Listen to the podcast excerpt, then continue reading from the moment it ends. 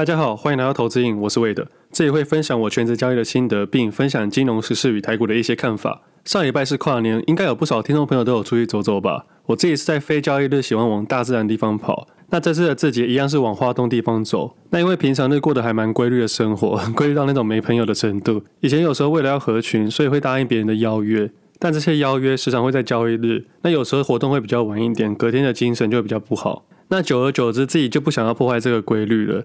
毕竟一次的影响会影响了蛮多东西，所以后来都是婉拒，所以我才会说规律到有点快没朋友的感觉。但是如果是假日的话，我都会配合大家。我自己是蛮喜欢那种平日很规律的感觉，这种规律的感觉就像是生活会跟着自己走，而不是跟着别人走。其实我们每个人的生活都有自己的主导权。其实只要你愿意，你可以拒绝任何人或任何的邀约。但这种拒绝一开始会非常的难，但久而久之你会发现，你已经把你的生活拿回自己的主导权。这种感觉是快乐的，是开心的。意思就是平日拒绝了一些诱惑，在未来可能换来更多的自由，让你在假日的时候不用忙东忙西或打两三份工作。那目前以现在的状况来说，只要是假日或非交易日的时候，几乎就不太会花一些零碎的时间去关心金融市场。其实有经验的投资人应该可以发现，平日的新闻会有数不完的财经资讯，但是只要到了假日，你会发现这些资讯变得非常的少。主要是因为人家记者的朋友也要休假。所以在平日会不停的塞资讯出来，那假日的新闻通常是特别重大的时候才会去播报。那平日过多的讯息就要靠投资人本身的经验去判断那些有用或哪些没用。平日的新闻比较难去判断了，因为很多零碎的东西。但是假日的新闻很容易判断，你只要在交易日的前一天晚上，在晚餐时间过后花几个小时就可以把资料都做完了。那要如何判断哪些资讯有用跟没用，很难用一个标准答案去跟大家分享，因为太多是靠经验了，很多都要搭配市场的价格去做参考。比如说，过去有分享到九月三号那个周末公布了六一四七的奇邦跟二三零三联电合作的讯息，在下一个交易日就会发现奇邦出现了近期最大量，已经最高价就开始下跌。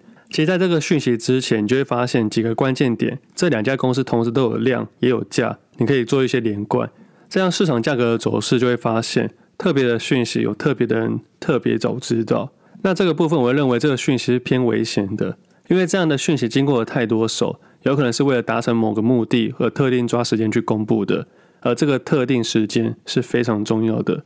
我当然不是说公司怎么样，我是一个交易者的角度去客观分享。当然在 Facebook 上面有说到，这样的讯息会让很多人去买，也会让很多人去卖，但是在那个情况下，你是卖家还是买家，就会有截然不同的损益。但是我这边要强调的是，这样的讯息是吸引目光，你不能判断走势是上涨还是下跌。我只能说，当时是认为偏危险的。那听众朋友可能会想说，我这样怎么不去放空呢？这可能是自己的经验跟自己的一些纪律。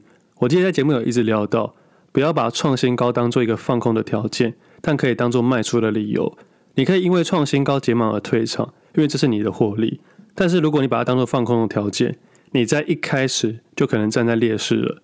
因为当时的走势的确是向上的，上涨的几率大于下跌的几率。以当时的情况下，的确是上升走势，但出现这类型的讯息就可能做出改变，因为大量的买进与卖出吸引到场外更多的目光。这边分享的重点是场外，这个场外代表市场外很多人看讯息进来，这些新鲜人对于市场一点都不熟悉，他们认为好像是好消息而跑去买进了，而这样吸引目光的目的，则可能改变趋势。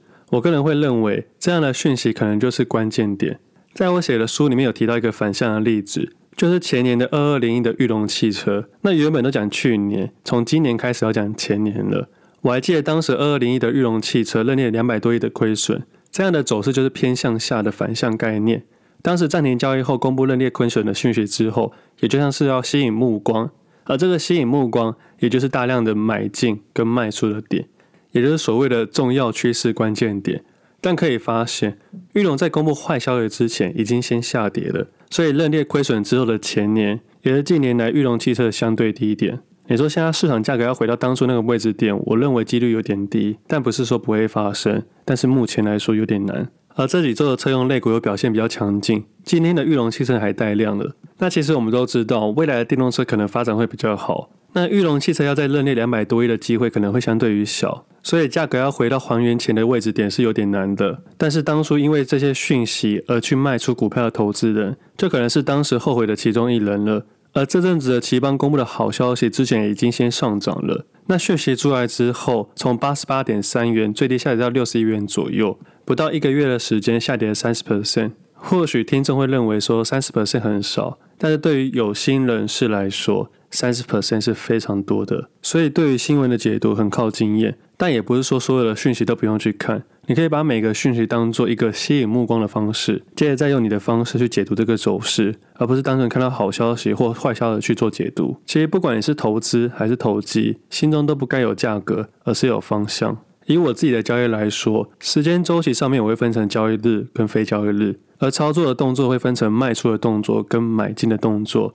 假设价格跑入某个区间后，我会告诉自己说，现在是卖出的动作，或是现在是买进的动作。当我的方向确立好之后，我就会开始想说要怎么买、怎么卖、如何买、如何卖。如果自己在拿到优势之后，就会拿一些衍生性金融商品去做操作。那只要加入衍生性金融商品，你就要再把时间概念切入进去。比如说，期货有结算价，权证跟选择权都有时间价值。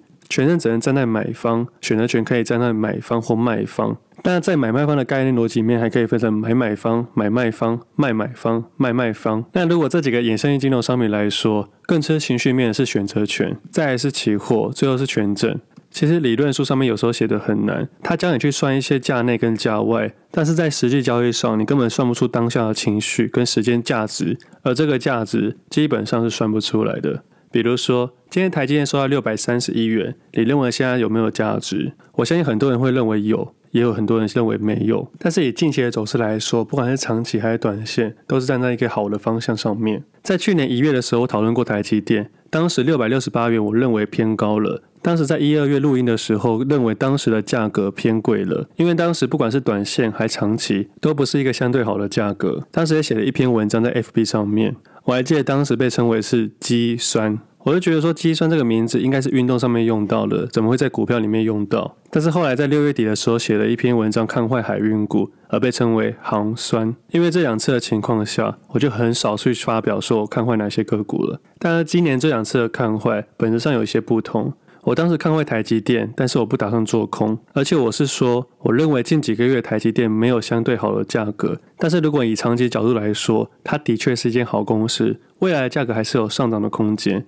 但相对于海运股来说，当时不止看坏，还顺便放空了。因为多数人应该可以预习到这几年的海运股会不错，但是十年之后的海运股就比较难看到一些长期空间。所以以长期投资的角度，我自己是不会投资海运股，但是我会投机海运股。以周期概念来说，我敢持有台积电十年，我可以接受这段时间的波动。遇到极端性的下跌，我还是敢买入。但相较于海运股来说，它就是一次性的，它就是短线交易的个股。不会是自己长期的考量，但是有趣的是，这两只个股都出现一句话：“一张不卖，奇迹自来。”第一次出现这句话的时候是台积电上涨的走势；第二次出现这句话的时候是台华投控的董事长自己讲的，这是他对自己的公司下的评论。但是这讯息的解读，投资人可以注意到，一个是别人给他的评论，一个是董事长自己说的评论。那以这个角度来说，以后台华投控的董事长讲话，我就不会信了。我个人是非常不喜欢老板自己本身对股价做一些讨论。你可以用这些经验发现，会评论股价的公司几乎都不太能信。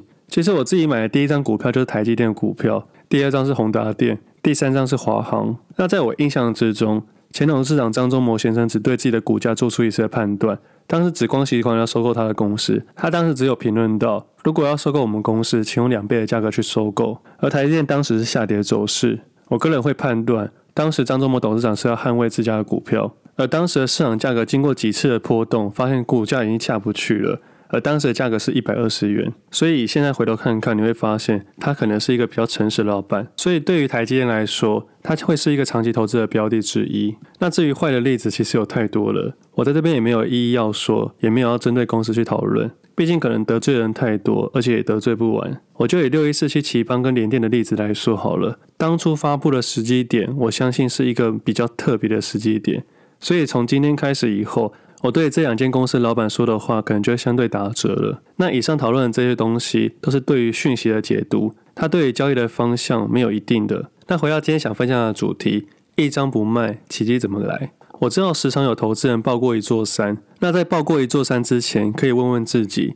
你是长期投资还是短线交易？我先来说长期投资好了。你只要不要在一月二十一号过年前买进的投资人，应该到现在都是赚钱的。不过，如果你对他有信心的话，在今年的长期投资配置里面，你可以持续买进台积电。而今天来说，你的均价成本应该比今天六百三十一元还要低了。以长期投资的概念，尽量以周或月的概念来做投资。如果你每天都在看股票的话，而这一年台积电盘整区间，你会发现可能会被这些造上的损益搞得心神不宁，每天的判断是上涨还是下跌。如果发生这样的状况，可以检视一下自己交易的周期。但如果不小心搞混的话，会深刻的感受到一张不卖，体力怎么来？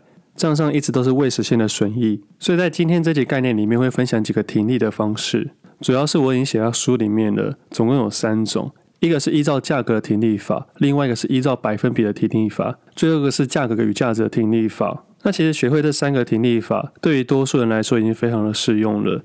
那价格的停利法，多数人是使用平均线去做一些设定，你可以用五日线、十日线、月线、年线，用一些简单的设定，就可以让你自己学会停利。那另外一个是百分比的停利法，意思主要就是依照你自己设定的停利比例去做一个设定。第一个设定法可以依照最高价下跌多少 percent，你可以做出退场的动作。你可以在第一次出现的时候卖一半，第二次出现的时候再卖另外一半。那这个百分比可以依照个人的喜好去设定。那对于长期投资的概念来说，投资人可以去思考一件事情：假设你是想拿台积电的利息的话，你可以想一下。假设你账上现在获利一百 percent 了，你原本设定是每年拿十 percent 的报酬，那你现在一百 percent 了，也就是说，你此刻的获利已经让你省了十年的时间了。你当然可以预期未来台积电到七百、八百，甚至是一千元，你可能错失后面的获利，但是以你自己心里设定的条件来说，你已经满足到你十年的报酬了。你不一定要全部退场，你可以设定一定的比例去做出一些退场的动作。我认为多数人对于退场来说会非常的害怕。前阵子有个朋友问我说，他不知道怎么卖出个股，也不知道何时要卖。我跟他说，如果你担心的话，就稍微慢一点点就好，不要让你的投资影响到你的生活。不过当时他就问我说，他卖出之后不知道要买什么股票。我在当时才意识到，原来多数人不是因为不知道怎么停利，而是不知道停利之后要做什么动作。那这个部分就要靠投资人本身平常做一些功课了。这种概念很像是打球或减肥或健身的时候。你不能等到真的肥了才去运动，你应该平常就要去维持。真的不要等到身体出了状况才去在乎健康。那平时对投资不用心，要如何在关键的时候有信心？交易市场里面本来就是一连串的交易行为，其实交易久了你会发现，你每一次的损失都是犯了某一个错误而发生的。在检讨交易行为的时候会注意到，每一笔重大的亏损都是犯了某些错误。比如说，明明就是顺势加码的交易策略，但是偶尔就想要加码摊平。这个后面的概念就是左侧跟右侧的差别。其实基本上，你只要把长期、短线、左侧、右侧几个重要的观念去坚持下去，你的对账单应该不会太难看。那我发现这个跨年的周末，很多人在分享自己的对账单，市场依然有很多厉害的人，但我还是要分享给听众朋友。不要跟别人比较，这些光鲜亮丽的对账单背后的风险是一堆人承担不起的。这里不是要当酸民哦，我是说，对这些对账单，大家可以去看，可以去欣赏，但是不要脑冲的下一样的部位。如果你对这个事情有疑问的话，过去节目有分享到，每个人的一千万不一样，在书中有写到这段故事。我现在敢下一千万在台积电，假设明天跌停了，我还是可以做出一些动作。但是对于多数人来说，一千万是非常大的数字。你能承担十 percent 的下跌吗？或是连续三十 percent 的下跌？在某一笔一千万的投资情况下，一般投资人是看不到过去下了多少部位，以及现在总共持有了多少部位。多数人只能拼拼凑凑去找一个交易逻辑，而这样的学习其实是危险的。与其看他获利的数字，不如看他心得的一些文字分享。那以台积电下一千万的概念来说，假设在过去我下了十亿呢？那这个一千万是不是变得加码顺势的动作？那如果十亿里面只是我总资产的百分之十呢？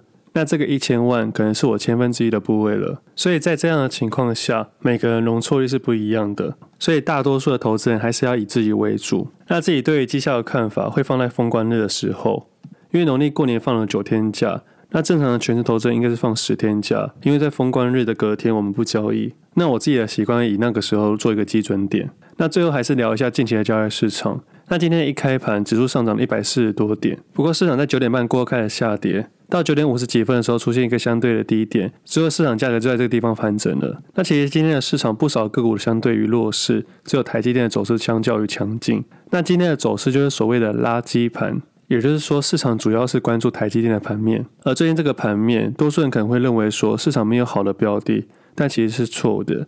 从前阵子分享到了一些个股之外，今天除了台积电以外，还是有一些个股比较活泼。不过整体的走势比较散，不像一个产业的轮动，主要还是以台积电为主。那今天有稍微注意到鸿海集团，那主要是看一下亚太电信、啊。我想可能是台湾大哥大上礼拜并购台湾之星的讯息出现，让市场目光转移到电信类股上面。不过这件事情还没有定案，所以可能是吸引目光的一个方式之一。那如果要真的要说，今天产业比较明显是被动元件，像是国巨或华新科这类型的类股。那以目前来说，距离封关日还有十七个交易日，如果市场没有一个很明确的向上，自己不会太积极，有可能在接下来几周的市场焦点会在台积电身上。那台积电的相关个股其实蛮多的，像三三七四的精彩也算是个股之一。那对近期的交易市场的解读大概是这样子：没有想要做空，但也没有非常积极去做多，而市场的讯息会聚焦在台积电身上。那以上讨论这些个股都不是要报股票，只是单纯看到市场的价格变化，做一个客观的分享而已。我对于法规这件事情是非常严谨的。如果有追踪投资瘾听众的朋友，应该可以发现，投资瘾的各平台几乎没有在盘中发出个股的讯息，不管是 Facebook 的分享，或是 IG 的分享，甚至是赖社群的讨论，这些事情我都会把它避免掉。这样的做法是要保护自己，也是要保护大家。如果我在盘中的时候分享个股，或分享一些交易策略，一定会影响你当下的交易行为。以日子来说，会分交易日或非交易日。那以日常来说，我的脑中只有开盘的时间跟非开盘的时间。作为一个分享者来说，我只会在非开盘的时间做分享。我记得这一整年下来，只有两次的时间在盘中分享。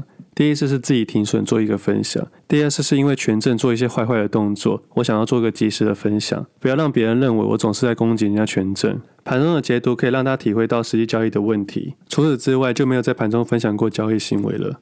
那最后跟各位分享，刚刚讨论到停利的最后一个方式，价格还是价值，这部分就要讨论到未实现跟已实现。那基本上未实现跟已实现都是净值，那把它当做净值的话，就不会分什么未实现或已实现了。那价格跟价值最终讨论就是你要把钱换成什么样的东西，不要去想奇迹或不奇迹的东西，而去思考你要换成什么样的东西，这才是一个投资人该有的思维。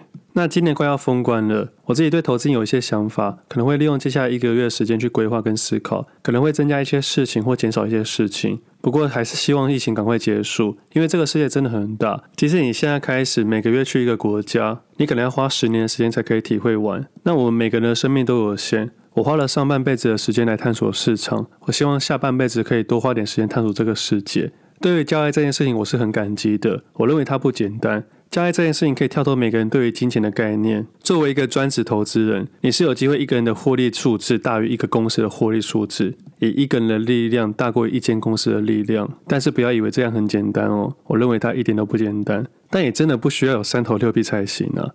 每个时间你都要告诉自己，只有你可以决定什么样的方式去交易，多少的报酬就要承担多大的风险。别人怎么说怎么讲都无法影响你现在的交易，除非他真的到你的账号了。不然你才是那个决策者，在错误的交易行为里面，不可能会有奇迹。但是慢慢的修正，你会发现，只有你自己才可能是所有事情的转机。那在今天第一个交易日，祝大家投资顺利，身体健康，新年快乐。那今天节目先到这里，我们下次见，拜拜。